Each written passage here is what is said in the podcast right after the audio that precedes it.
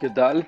Mi nombre es Alan Román Espinosa y esta vez le voy a explicar sobre los acontecimientos o antecedentes que sucedieron desde finales de la Edad Media en esta unidad hasta lo que es la, edad contemporánea y la cuando se concluyen las, las teorías económicas por Adam Smith que conocemos hoy en día y de otros autores claramente. Bueno, este, vamos a comenzar con el feudalismo, pero para antes el feudalismo forma parte de la Edad Media y vamos a hablar de la, finales de la Edad Media. Eh, la Edad Media consta desde la caída de Roma del siglo V hasta la caída de Constantinopla por ahí aproximadamente 1500. Eh, ahí hay varios datos curiosos, pero ahorita vamos a, seguir con eso. ¿no?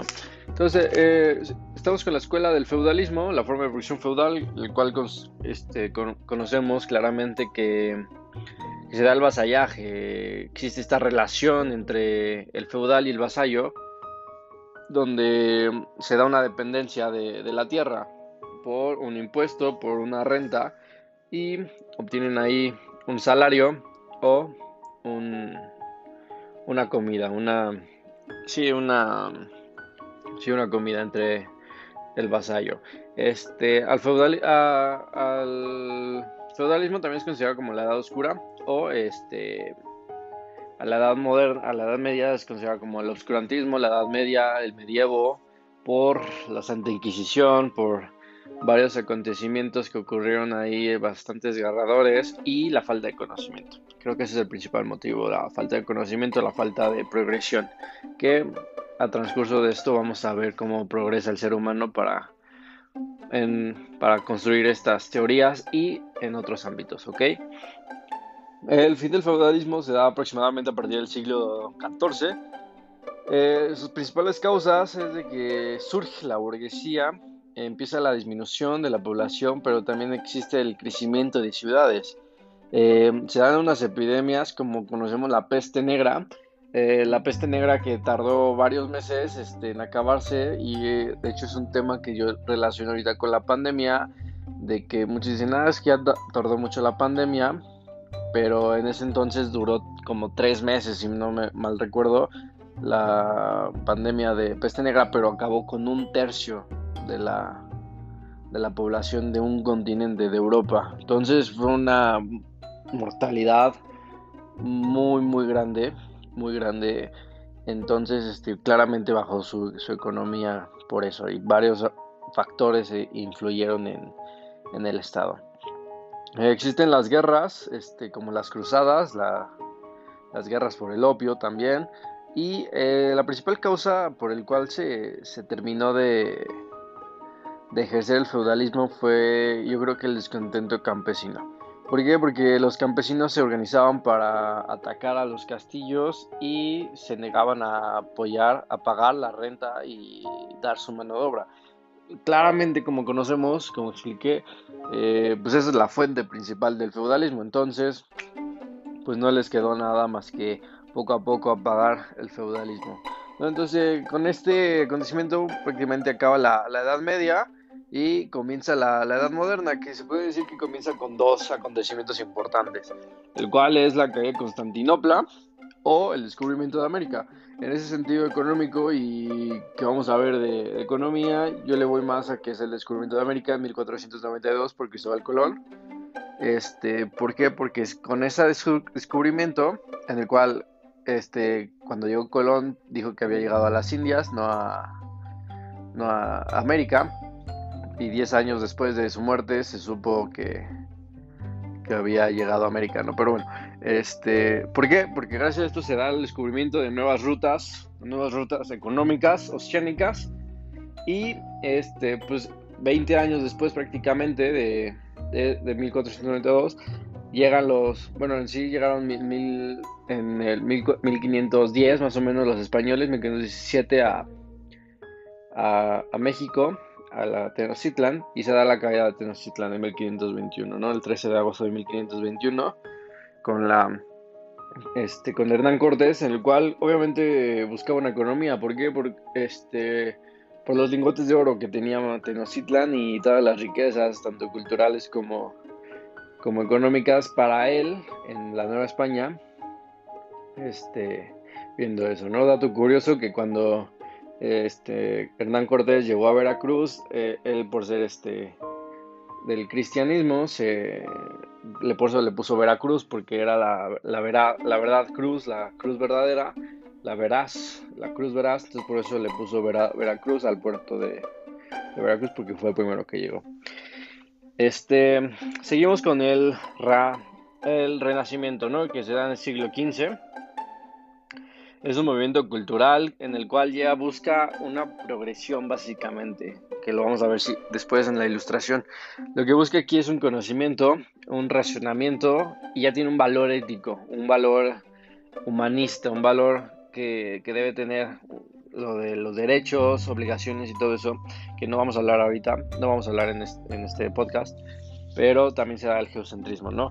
Eh, lo que surge aquí también es el método científico, que es la búsqueda de, conocimiento a través de ya un método con, con, experimentación, ley, observación, hipótesis para fundamentar sus propuestas y que no sean como los deidistas de antes, los teístas, de que decían por Dios y daban órdenes que eran injustas y también vamos a ver la reforma protestante que, que habla de, del movimiento religioso, ¿no? Eh, uno de sus principales este, exponentes es Shakespeare, eh, Da Vinci, este, Botticelli, que, que, fueron creadores de obras bastante, bastante este, representantes del pensamiento que se buscaba en ese, en ese entonces, ¿no? el cual era ya el razonamiento. Y vemos una comparación entre pinturas que se daban en la Edad Media y una pintura que se da en el Renacimiento, vaya que cambia totalmente el, el pensamiento. Podemos ver la Capilla Sixtina, en el cual vemos el que últimamente se dio una información de que Adán y Dios, en verdad Dios es el conocimiento porque se ve una silueta del cerebro y que Dios, que Adán está con la, falinge, la última falinge del dedo estirado. ¿Por qué? Porque es su decisión y es el libre albedrío de estar con Dios. O en una forma retórica también, conocimiento por la silueta encontrada del cerebro, ¿no? Eh, ahí hay dos teorías que pues, claramente no, no, no, sabemos muy bien cuál sea. Yo le voy más a que es la teoría científica de que el ser humano está a un paso de, del, del conocimiento, ¿no? Se crea la imprenta por Johannes Gutenberg en 1493 más o menos. El primer libro impreso es la Biblia. Este, antes de la Biblia, de, la imprenta, existía la xilografía. Eh, ¿qué, origina la imprenta? lo, que, origina la imprenta es una distribución masiva, no masiva, muy rápida de, de conocimiento. ¿Por qué? Porque antes de la imprenta no existía algo, algún método de copiado para este, abastecer las ventas de los libros. Entonces tenían que ser hechas a mano cada libro, cada ejemplar. Por lo tanto era muy, muy tardado tener esas, esos libros para todo el mundo prácticamente. Entonces llega la imprenta y acelera ese movimiento y distribuye ese conocimiento muy, muy rápido como se conocía antes, ¿no? Eh, tenemos la Reforma Protestante, que es el movimiento religioso, este, principalmente iniciado por Martín Lutero y Juan Calvino, en el cual protestan la, la, idea de la iglesia y con las 28 tesis de, Martín Lutero, pues expone todos los, todas las ideas en contra de la, de la iglesia y, y logra meter ahí un, un poco de conocimiento a la gente. Llega la revolución científica también por Copérnico, donde Copérnico llega y dice que el Sol no es el centro del universo, eh, la teoría geocéntrica y heliocéntrica, y de hecho muere, muere por, por la religión, porque por decir que por decir que la Tierra no era el centro del universo, lo, lo, lo queman vivo y bueno, ahí ya queda un poco donde después este, varios astrónomos, varias personas este, capaces de, tener esos estudios se retoman eso y claramente se dan cuenta que en sí no, el Sol no era el centro del universo. ¿no? Tenemos el mercantilismo que va desde el siglo XVI al siglo XVII. Es una doctrina económica determinada por la intervención del Estado este, se da a partir del descubrimiento de las rutas oceánicas, que era lo que hablábamos hace un rato, de que este descubrimiento de América abrió este camino para la, la el mercantilismo prácticamente, ¿no? que fue primer, la primera este, producción que se da por este tipo de, de rutas oceánicas y también se da por la abundancia de metales preciosos. Este, se dan cuenta que los metales preciosos valen algo para ellos la riqueza era la acumulación de esos metales preciosos, que en posteriormente ahorita vamos a ver lo que son las desventajas tanto, económicas como este, ecológicas para el mundo, ¿no? Eh, lo que crea el mercantilismo es un proteccionismo, proteccionismo económico un territorio. Lo que, era, lo que era poner era poner aranceles, subsidios a empresas privadas y gracias a eso este, creó este, los monopolios que claro, obviamente tiene una desventaja, y la, prohibición de la exportación de, metales preciosos, ¿no? Lo que querían era una acumulación exagerada de, metales preciosos, pero pues gracias a eso se originó una extinción, una extinción de metales preciosos y un estancamiento, porque realmente cuando no hay un movimiento, como vamos a ver, yo lo relaciono a un movimiento sanguíneo, como dice este Petty, eh, se da esa distribución y se puede dar este, una circulación de, los metales, pero al estar estancados, al estar en un solo territorio, pues no se da ese movimiento y lo único que provoca es una extinción masiva de esos metales, ¿no? Este, creían que los salarios deberían ser bajos porque para así no tenían o podían darle una ventaja a la economía nacional. Este, las desventajas, como hablaba ahorita, es este que debido a los monopolios los precios eran muy altos. Y aquí solo había una, una, una empresa que vendía, por ejemplo, zapatos, pues como era la única, los vendía bastante altos y no había una competencia, no había una balanza ahí este, en el cual se competían los, los precios y no había una oferta ni una demanda. Entonces, por eso eran bastante altos los, los, precios. Se dio la extinción de metales preciosos por la, el uso excesivo de, de, las minas.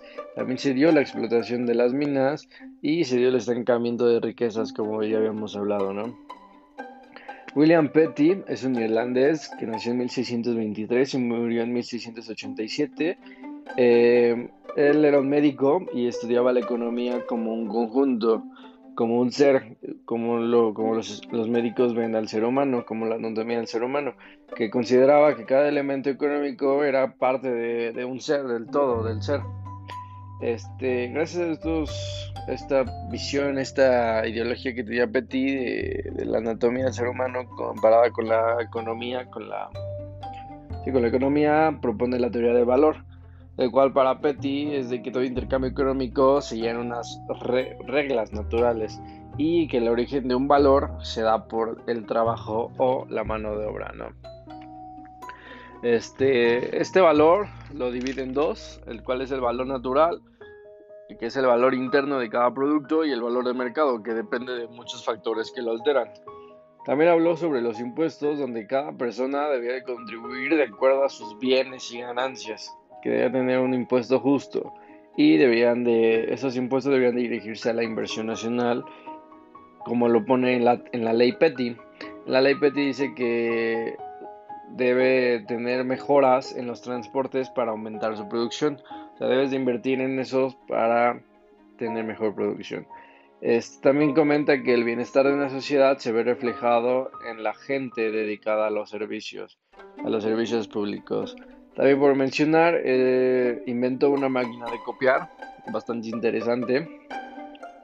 Y posteriormente, posteriormente tenemos a Cantillon, igualmente irlandés, que nació en 1680 y murió en 1734. ¿no? Este, Richard Cantillon eh, es el escritor de una obra llamada Essa sur la nature de commerce en general, que es considerada como la cuna de economía. Este, Cantillon decía que todos los bienes tienen un valor intrínseco y a su vez un valor, un precio de, mercado. El valor intrínseco es el coste de producirlo, más aparte un beneficio. Eh, para Cantillon la economía era un proceso circular, que era como lo que vimos hace rato de, esa circulación, que yo la relaciono también como Petit, como el círculo sanguíneo, el sistema sanguíneo, este, para que tenga un buen proceso, ¿no? Entonces también hay un llamado efecto Cantillon, que es el efecto desigual de política monetaria sobre la economía. A lo que refiere esto es de que si un banco de dinero inyecta mucho dinero, mucho más dinero sobre la economía, los precios no se van a producir uniformemente. Posteriormente tenemos la fisiocracia, que es del siglo XVIII, es una escuela de pensamiento económico. El principal impulsor de esta ideología es el François Quisny, francés. Este, la ideología básicamente era en la escasa intervención del Estado. Para ellos una ley natural era la innecesaria intervención del Estado, así lo llamaban. Eh, la productiva exclusiva era la agricultura. Tenían varios principios. Uno de ellos era que tenía el derecho a la propiedad privada. Eh, el otro es de que tenía el, comercio debería ser libre y tenían una frase donde decía laissez-faire, que significa ser libre, tomar tu decisión libremente, que posteriormente la va a tomar Adam Smith pero se basa en el liberalismo económico, ¿no? Eh, para culminar un poco, antes de pasar a la trascendencia, tenemos la, ilustración. La ilustración es un movimiento de renovación intelectual, cultural, ideológica y política que se da en Europa. Es en el siglo XVIII, también es el siglo llamado el siglo de las luces por el siglo que se da por el conocimiento que se da en ese siglo. Este, como vimos, este, también aquí se da el libre pensamiento, que es el uso de la razón. Eh, los, filósofos en ese entonces eran llamados también pensadores políticos. Uno de los primeros exponentes de filósofos fue Voltaire, Rousseau, Montesquieu. También tenemos a las llamadas coloquialmente eh, tortugas ninja, es Ángel, Miguel, Miguel Ángel, Donatello, Rafaelo y etc. El John Locke, John Locke es considerado el padre de las nuevas ideas porque propuso que se negaba o tenía una idea que se negaba la doctrina del derecho divino, de la autoridad real, concibiendo esta idea de progresión de conocimiento puro. Eh, algunos economistas este, que se dan en ilustración es Turgot, Cuisny, Smith y Gurney. Este, se, crea la enciclopedia, es considerada como el vehículo máximo de las ideas de la ilustración. Eh, en, la, enciclopedia tiene escritos de Diderot y de Albert, donde um, hablan de la soberanía popular, libertad este, individual, del comercio, varias cosas matemáticas, etc. Eh, ya para culminar la, la edad moderna, tenemos la, doble revolución, en el cual es esta trascendencia de, la edad moderna a la edad contemporánea, el cual termina la, con la revolución francesa, que es el fin del antiguo régimen. Francia se vuelve república y sus, sus, sus participantes de los territorios ya eran llamados ciudadanos. Eh, comienza la burguesía como su motor principal, ya existe una libertad política y una igualdad ante la ley. Eh, como vimos, aquí ya inicia la, edad contemporánea y uno de los primeros saltos es la revolución industrial. La revolución industrial hoy en día conocemos que es un, el principal motor por el cual existe la contaminación y varios problemas ecológicos en el mundo por la creación de fábricas, industrias este, y el uso de, de energías no, no limpias, ¿ok? Pero bueno, James Watt es el que creó la máquina de vapor. Esto creó aceleradamente la distribución de productos entre, entre estados, países y, ciudades brutalmente. Con esto ya posteriormente se da una distribución de masas bastante considerable. Se dan los cambios del campo a la ciudad. ¿Por qué? Por, por la escasa este, por el escaso salario que se da en, el campo ya, ya no se pagaba bien, entonces migran a, la ciudad y se da una sobrepoblación y un, cambio de, campo a ciudad, por lo cual se, generan varias, ciudades importantes. Eh, este movimiento de la revolución industrial se da en Inglaterra, en Londres prácticamente. Eh, se da el uso de la maquinaria, que es la distribución en masas. El uso de la maquinaria constaba en sustituir prácticamente la mano de obra porque porque una máquina podía construir 10 zapatos en una hora mientras que un zapatero podría hacer dos pares en una hora ¿no? entonces esa, ese aumento de producción les daba mucho más producto al, al capitalista industrial ¿no? y gracias a esta sustitución del hombre se dan varios movimientos como lo es el cartismo o el ludismo el ludismo consta en la destrucción de las máquinas como revolución, como protesta de, esta sustitución, porque gracias a eso pues había un desempleo.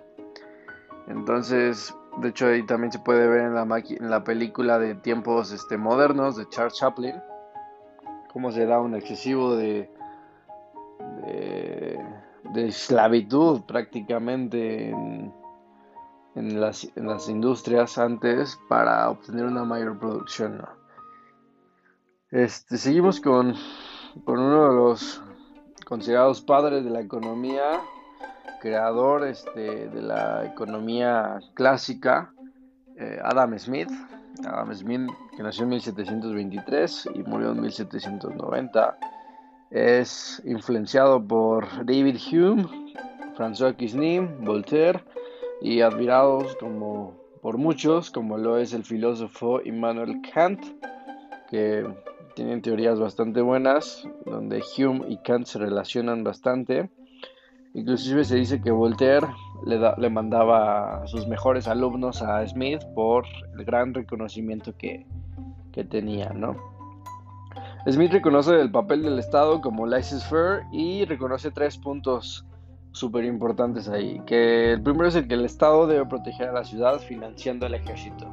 Ese es el primero. El segundo es de que se debe de establecer una justicia. Deben tener leyes para regular los, las injusticias que se lleguesen a dar. Y el tercero es que las obras deben de tener un bien social, un bien común y no deben ser rentables para personas exteriores como los empresarios. Es decir, que personas no puedan ganar dinero, obtener un beneficio de, algo que es común, que es algo para todos, ¿no? Habla de que los impuestos deberían ser progresivos y justos y para Smith pone esta, este, este significado a riqueza, el cual él, lo define como que todos los bienes que, de los agentes que una sociedad consume. Propone el valor de uso y el valor de cambio, propone el precio natural y el precio de mercado, donde el precio natural se forma por el salario, la renta y el beneficio, y el mercado es la relación entre la oferta y la demanda. Prácticamente es el costo de producción y el precio de venta, como lo hemos visto con los economistas pasados. Tenemos después a David Ricardo. Ah, pero antes falta la división de trabajo que, que habla Cable Smith, en el cual la división de trabajo consta en ascender, en, en vez de tener un roles en una industria de un obrero, lo que hacen es ponerlo en un lugar fijo. ¿Para qué? Porque tenderá, tenderá a, mejorar en esa, en esa, este, en esa habilidad y progresivamente va a tener un mejoramiento y va a tener una, una mejor producción para la empresa, para la industria. Eh, próximamente veremos que esto es esto de ponerlo en un lugar consecuentemente te, te, falta ingenio, te falta creatividad, porque tú ya tienes una rutina. Es de lo que habla, lo que habla Smith y es criticado la, la división del trabajo progresivamente por, por ese punto, por la falta de creatividad, falta de ingenio, y lo podemos ver en el ejemplo de, del manga, de las riquezas de las naciones, que también las riquezas de las naciones escrito por Adam Smith, donde pone varias, donde ejemplifica sus teorías, vaya. Eh, tenemos a David Ricardo, que nació en 1772 y murió en 1823. Él, él pone el valor de uso como que es esencial para la existencia del valor de cambio Eh, para David Ricardo existen dos clases de bienes, donde es el valor de cambio por escasez y el valor de cambio por la cantidad de trabajo. Eh, describe el precio natural como la cantidad de trabajo que contiene una mercancía y el precio de mercado como la cantidad de dinero a cambio. Propone la teoría renta diferencial, donde la, donde la tierra de la renta se basa en la diferencia entre la fertilidad y la ley de, rendimiento decreciente, donde la ley de, rendimiento decreciente también la saca este, David Ricardo, en el cual dice que es la muestra de la disminución económica de un producto a medida que se añaden factores productivos, como lo vimos lo del producto marginal. Eh, también se da la teoría ventaja comparativa que se oponía al, al, proteccionismo y por último que era la necesidad de que cada país se, especialice en unos productos para que su producción sea más eficiente. Bueno, eso fue todo. Así fue como prácticamente concluyeron estas teorías. Y bueno, espero que les haya gustado. Las biografías prácticamente fueron de Economipedia. Ahí fue donde saqué toda la información y varias información de, los apuntes y de, varios conocimientos que, que yo había adquirido antes en, en cursos pasados o en escuelas pasadas. Pero básicamente la biografía principal es Economipedia, donde ahí vienen varios autores, vienen, hablan de Quisney, de Hume, de varias teorías económicas bastante agradables y bastante resumidas.